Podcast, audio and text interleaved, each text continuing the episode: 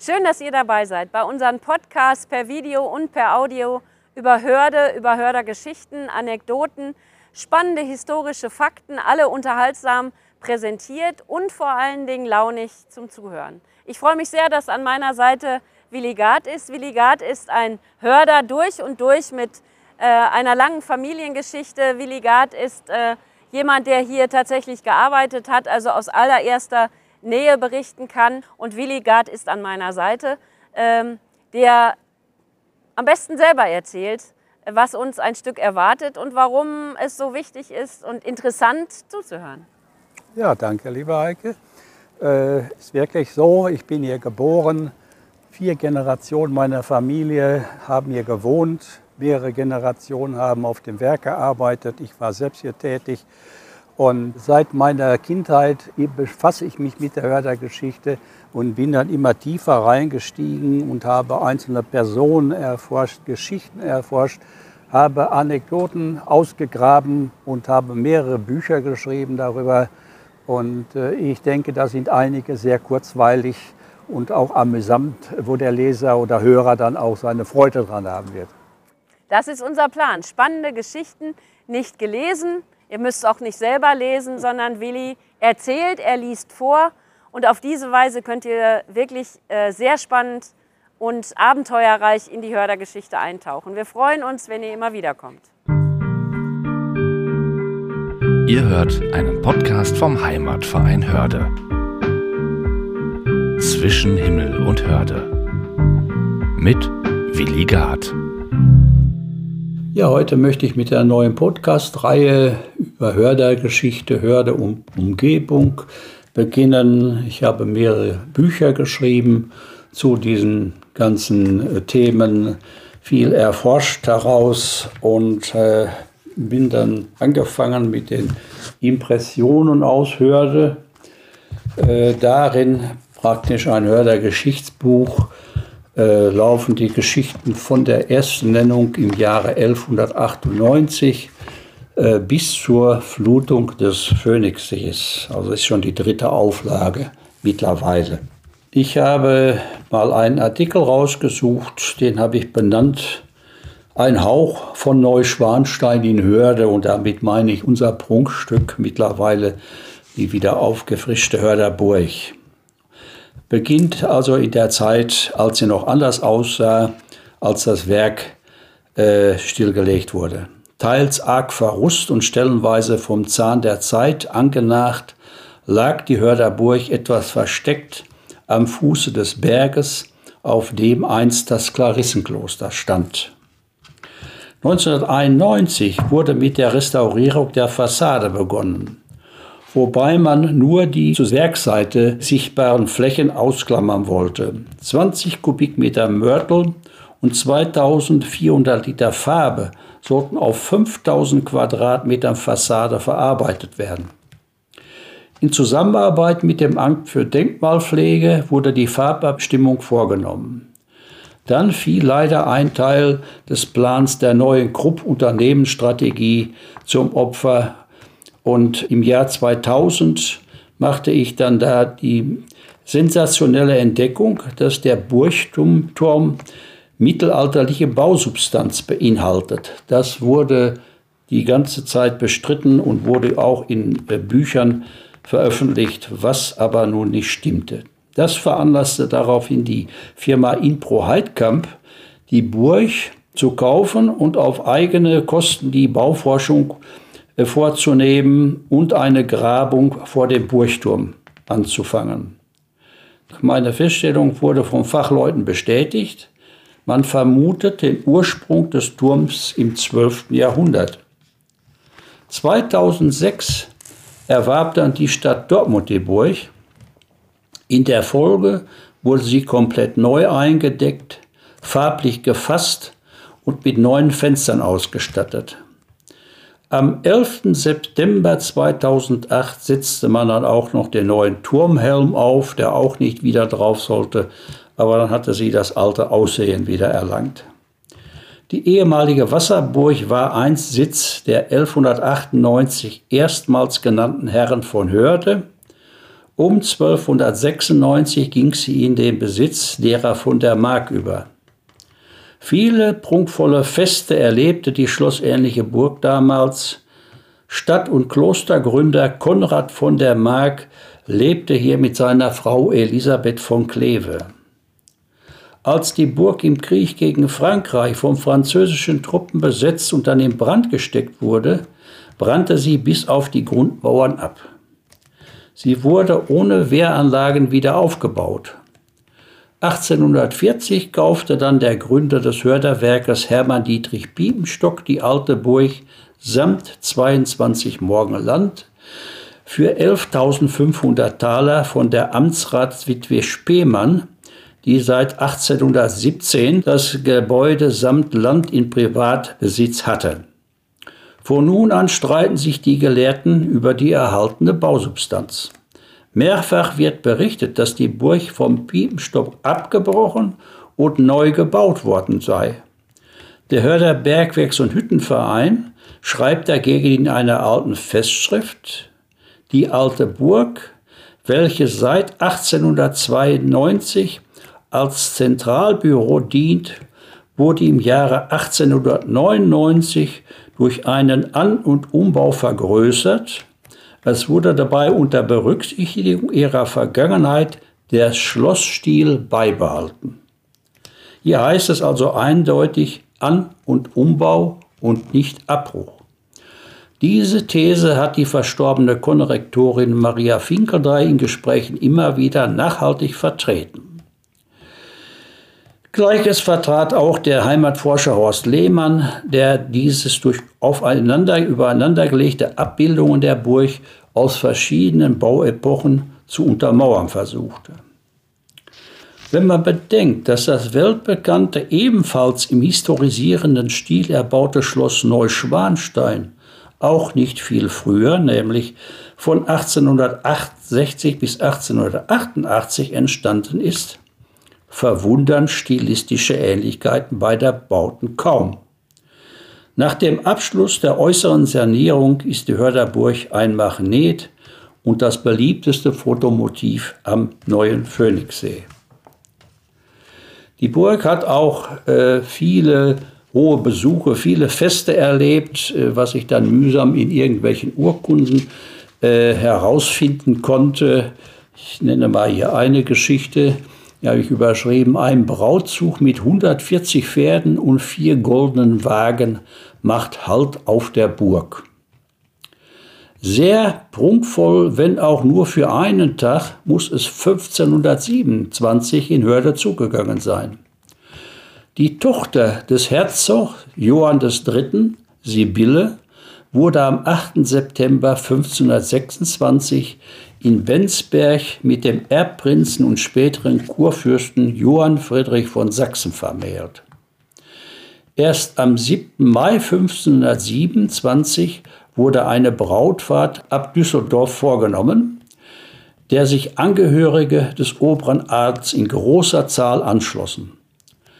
Allein die Herzogin führte dabei vier vergoldete Staatswagen einen geschlossenen Wagen mit dem Silberschätz, vier Jungfernwagen und 17 Gepäckwagen mit. Die Anzahl der teilnehmenden Ritter wird nicht genannt, wohl aber 140 Pferde mit entsprechendem Tross. Am ersten Abend wurde in der Essener Abtei übernachtet, am zweiten Abend sahen die Hörter den gewaltigen Zug mit goldenem Wagen und prächtigen Roben in die Burg einziehen. Der Herzog kehrte am nächsten Tag wegen dringender Geschäfte zurück nach Düsseldorf, während der Brautzug sich nach Sachsen bewegte, wo er am 15. Mai eintraf. Die Hörderburg ist ja heute ein großes Aushängeschild für Hörde, für ganz Dortmund und alle sind stolz drauf und fotografieren sie. Das war in der Vergangenheit anders. Die Geschichte ist, die wollte ich jetzt nicht gerade erzählen, aber die Zeit, wie ich die Burg erlebt habe und wie viele sie erlebt haben. Es gab unten an der Fassstraße, an der Hörder Burgstraße, den Eingang, Werkseingang Burgtor. Und hinter hohen Platanen versteckt war dann die damals verruste, zu meiner Kinderzeit, Jugendzeit verruste Burg. Die lag da als Verwaltungsgebäude des Phoenixwerkes. Hösch kam ja erst 1966. Und äh, das war das Verwaltungsgebäude, wo die, der Verkauf, der Einkauf und so weiter saßen, wo die Geschäftsabschlüsse stattfanden in diesem Bereich. Aber von, dem, von der Burg selbst war eigentlich kaum etwas zu sehen. Im Krieg war, der, äh, war die Haube zerstört worden, war abgebrannt und nie wieder aufgebaut. Sie sah etwas merkwürdig aus, ohne diese schöne Spitze drauf und war, wie gesagt, verrust und nicht als solche zu erkennen. Ich hatte zwar auch häufig da mal mit zu tun, auch als Kind. Da war dann das Lohnbüro, wo Vater dann rein musste. Und später, als ich in der Verwaltung selber war, hatte ich meinen Sitz gegenüber in der Tulvilla, immer einen Blick auf die Burg. Und wie gesagt, da hatte ich auch mit Einkauf oder Verkauf und so weiter mit denen zu tun und bin dann auch äh, in die Burg gegangen, bin da ein- und ausgegangen, habe da auch mal eine interne Prüfung machen müssen. Im Dachgeschoss fällt mir jetzt alles so wieder ein. Aber wie gesagt, von Burg war da praktisch nichts zu erkennen. Es war alles äh, neu gemacht damals von, den, von dem Industriebetrieb und äh, dem damaligen Bedarf äh, entsprechend die Decken abgehängt. Äh, es war auch kein Naturstein zu erkennen. Äh, das waren erst die Dinge, die ich dann rausgefunden habe, äh, als innen drin der Putz beim Umbau abgeschlagen wurde. Und dann habe ich gesagt, es kann also nicht sein, dass der Burgturm ganz abgebrannt, ganz zusammengefallen ist. Das war ja die Aussage, äh, wenn da noch altes Gemäuer ist. Und das war damals, die Entdeckung war schon eine kleine Sensation seinerzeit. Neben der Burg liegt das Gasthaus zum Treppchen. Es ist das älteste erhaltene Fachwerkhaus, das wir in Hörde noch haben. Und die Beziehung äh, zu diesem Treppchen äh, ist eine ganz besondere, was die Geschichte angeht. Äh, die Belegschaft des Werkes, äh, die konnte sich das eigentlich nicht leisten, im Treppchen zu essen, da ein- und auszugehen. Da wurden vorwiegend die Geschäftsabschlüsse getätigt von den Einkäufern. Vielen Hörern ist noch der Betreiber Emil Vorschulze bekannt, der mit seiner Frau von 1933 bis 1963 die Geschicke leitete. 28 Jahre lang lag die Leitung des Hauses in den bewährten Händen des Ehepaares Kotzhoch. Sie erlebten die Blütezeit und gestalteten sie mit. Klein aber edel war ihre Devise. Im Treppchen wurden bei unzähligen Geschäftsessen nicht nur des angrenzenden Hüttenwerkes wichtige Abschlüsse eingeleitet oder getätigt. Das Treppchen war auch lange Zeit das Aushängeschild der benachbarten Stiftsbrauerei. Mit den Brauereisterben hatte die Nachfolgebrauerei scheinbar kein Interesse mehr an diesem Schmuckkästchen. Kurzzugs Nachfolger Bechterbar wechselte dann leider zum Stauderbier. Das verübelten ihm die Lokalpatrioten anfangs gewaltig. Sie wollten ihr Stiftsbier trinken. Danach gab es wieder einen Pächterwechsel. Letzt lief sogar Felddienst aus dem Zapfhahn. Nach leidvollen Jahren mit dem umfangreichen Emscher Bauwerk vor der Haustür und der Baustelle des Phoenixsees zur Gartenseite kam mit dem Seeflutungsfest am 1. Oktober 2010 endlich wieder ein wahrer Besucherregen auf das alte Gasthaus zu. Die Glückssträhne währte nicht lange. Anfang 2011 schlossen sich wieder einmal die Türen. So ging das dann noch mehrfach auf und ab, bis jetzt zu einem Neuanfang gekommen ist und das wieder im alten Glanz erstrahlt, das Treppchen und auch wieder beliebter Treffpunkt geworden ist. Zu den Wahrzeichen Hördes zählt nicht nur die Hörder Burg. Eigentlich vorher, äh, als die Burg nicht so im Mittelpunkt stand, war das eigentliche Wahrzeichen die schlanke Mathilde. Dazu gibt es auch eine schöne Geschichte. Die schlanke Mathilde ist auf einigen tausend Fotos verewigt. Die erste Mathilde wurde 1908 errichtet. Sie wurde schnell zum Liebling der Hörder und zum Stadtmittelpunkt. Weil der Uhrenkandelaber der Straßenbahn im Wege stand, brach man ihn 1930 entgegen dem Bürgerwillen ab. Mehrere ungeliebte Ersatzuhren fochten. 1983 errichtete der Stammtisch Schlanke Mathilde die heutige Uhr nach dem Vorbild der ersten. In ungezählten Artikeln wurde sie beschrieben. Was im Generalanzeiger von 1924 zu lesen ist, dürfte alles Vergleichbare übertreffen. Da steht: O Fremdling, der du betrittst das Städtchen Hörde im Westfalenlande, nähere dich nur mit tiefster Ehrfurcht dem Brückenkopfe, dem Zentralpunkt des hier pulsierenden Lebens. Siehst du dann auf das holprige Pflaster des Platzes, so erhebe deine Augen demutsvoll empor zu dem gärtenschlanken Wesen, das sich stolz und erhaben inmitten des Platzes erlebt. Der Schutz und Schirm der Stadt Hörde, die schlanke Mathilde, schaut mit ihrem lieblichen Gesicht zu dir hernieder und kündet dir zu jeder Zeit, was es in Hörde geschlagen hat. Sie fragt dich danach, ob du bekannt oder fremd. Die ewig jungfräuliche, schlanke Mathilde gibt sich jedem zu eigen, umfasst alle mit gleicher mütterlicher Liebe. Ach, schau nur, Fremdling, wie sie des Morgens in der Frühe das erwachende Leben in die richtigen Bahnen leitet. Alle, die vorübereilen zu Hütte oder Büro, haben einen Blick für dieses engelgleiche Wesen. Die Straßenbahnen sogar, die zu ihren Füßen kreuzen, richten sich nach ihren Weisungen und wie das folgsame Kind nach der lieben Mutter. Sie, die schlanke Mathilde, kann aber auch erzählen vom Freude und Jammer der ersten Liebe. Zu ihren Füßen ladet sie die jungen Liebenden ein, zum ersten und letzten stell dich ein.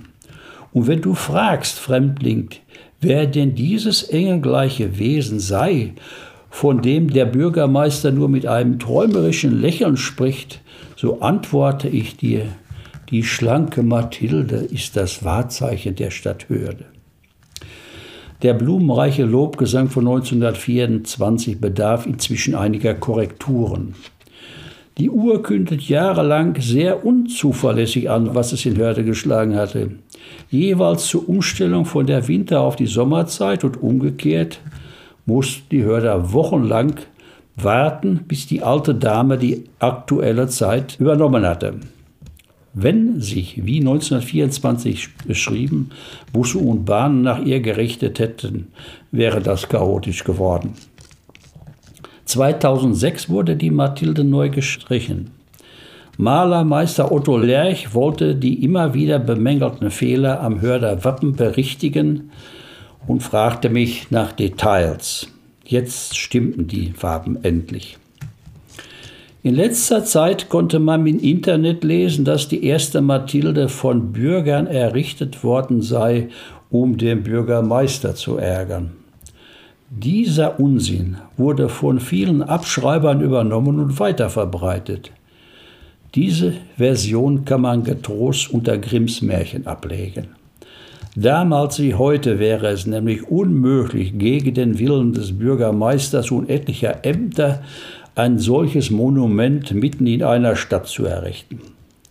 Dass die Bezeichnung schlanker Mathilde darauf zurückzuführen sei, dass die Frau des einweisenden Bürgermeisters Mathilde hieß, die alles andere als schlank war, trifft den Kern. Wir sind jetzt angelangt bei der schlanken Mathilde mit ihren äh, schönen Geschichten, wo alle Herzen dran hängen oder hingen in der Vergangenheit. Und äh, in der nächsten Folge würde ich dann gerne weitergehen, nur wenige Meter zur Hörderbrücke. Da gibt es dann auch etliches Schönes zu berichten und ich würde mich freuen, wenn er wieder dabei sein würde. Das war Zwischen Himmel und Hörde. Ein Podcast vom Hörder Heimatverein mit Willi Gard. Konzept Heike Regener. Technische Leitung und Umsetzung Markus Meder. Alle Nutzungs- und Aufführungsrechte liegen beim Verein zur Förderung der Heimatpflege e.V. Hörde.